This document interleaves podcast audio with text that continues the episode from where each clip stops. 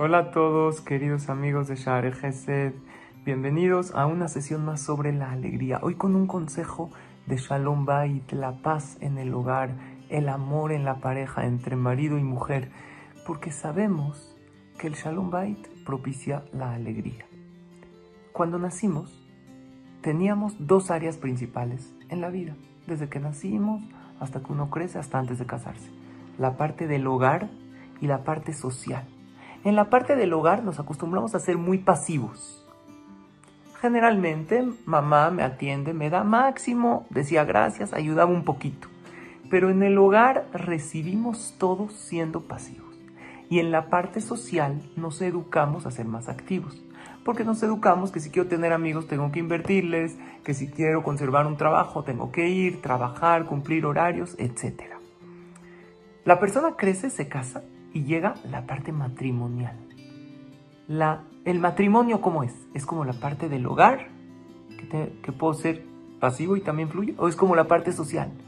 La mayoría de los hombres, lamentablemente, principalmente los hombres, también algunas mujeres, pensamos que el matrimonio es como la casa, hasta ahorita. Y piensan muchos hombres que su esposa es como su mamá, ¿no? Ella me atiende, me da máximo, le digo gracias y ya. Y eso es un error, porque eso apaga lo que es el amor y conduce a la rutina y se pierde esa chispa y esa magia. El consejo para tener Shalom Bait y por ende para tener felicidad en la vida, porque la felicidad comienza en el hogar, es ser activos en el matrimonio. Ya sea ayudar en la casa, el hombre estoy hablando, hacer acciones que alegren a tu pareja, de manera activa, no de manera automática.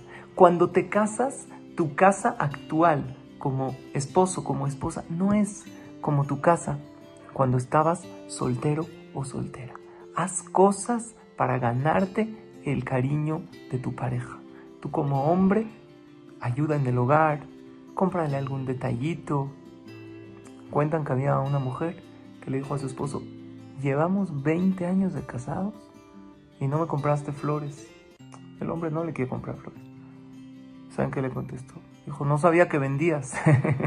si me hubieras dicho, te compraba. Había otro hombre que le dijo, tú eres la única flor de esta casa, no acepto competencia. Por eso no te compro. Son pretextos. El hombre tiene que ayudar en casa, algún detalle que lo haga activo en el hogar y no pasivo. Y tu mujer, si tu esposo ya hizo algo, no lo critiques. No le digas, ah, así se cocina, así no se dobla la ropa. Porque si criticas la ayuda que ya hizo con mucho esfuerzo para él, lo vas a acabar haciendo sola. Por lo tanto, ser activo en el matrimonio nos toca a los dos, tanto hombres como mujeres. Todos los días tratar de hacer acciones para ganarnos el cariño y el afecto de la pareja y así se reaviva ese fuego, esa llama del amor, del cariño. Y recuerda que cuando creas amor, creas felicidad.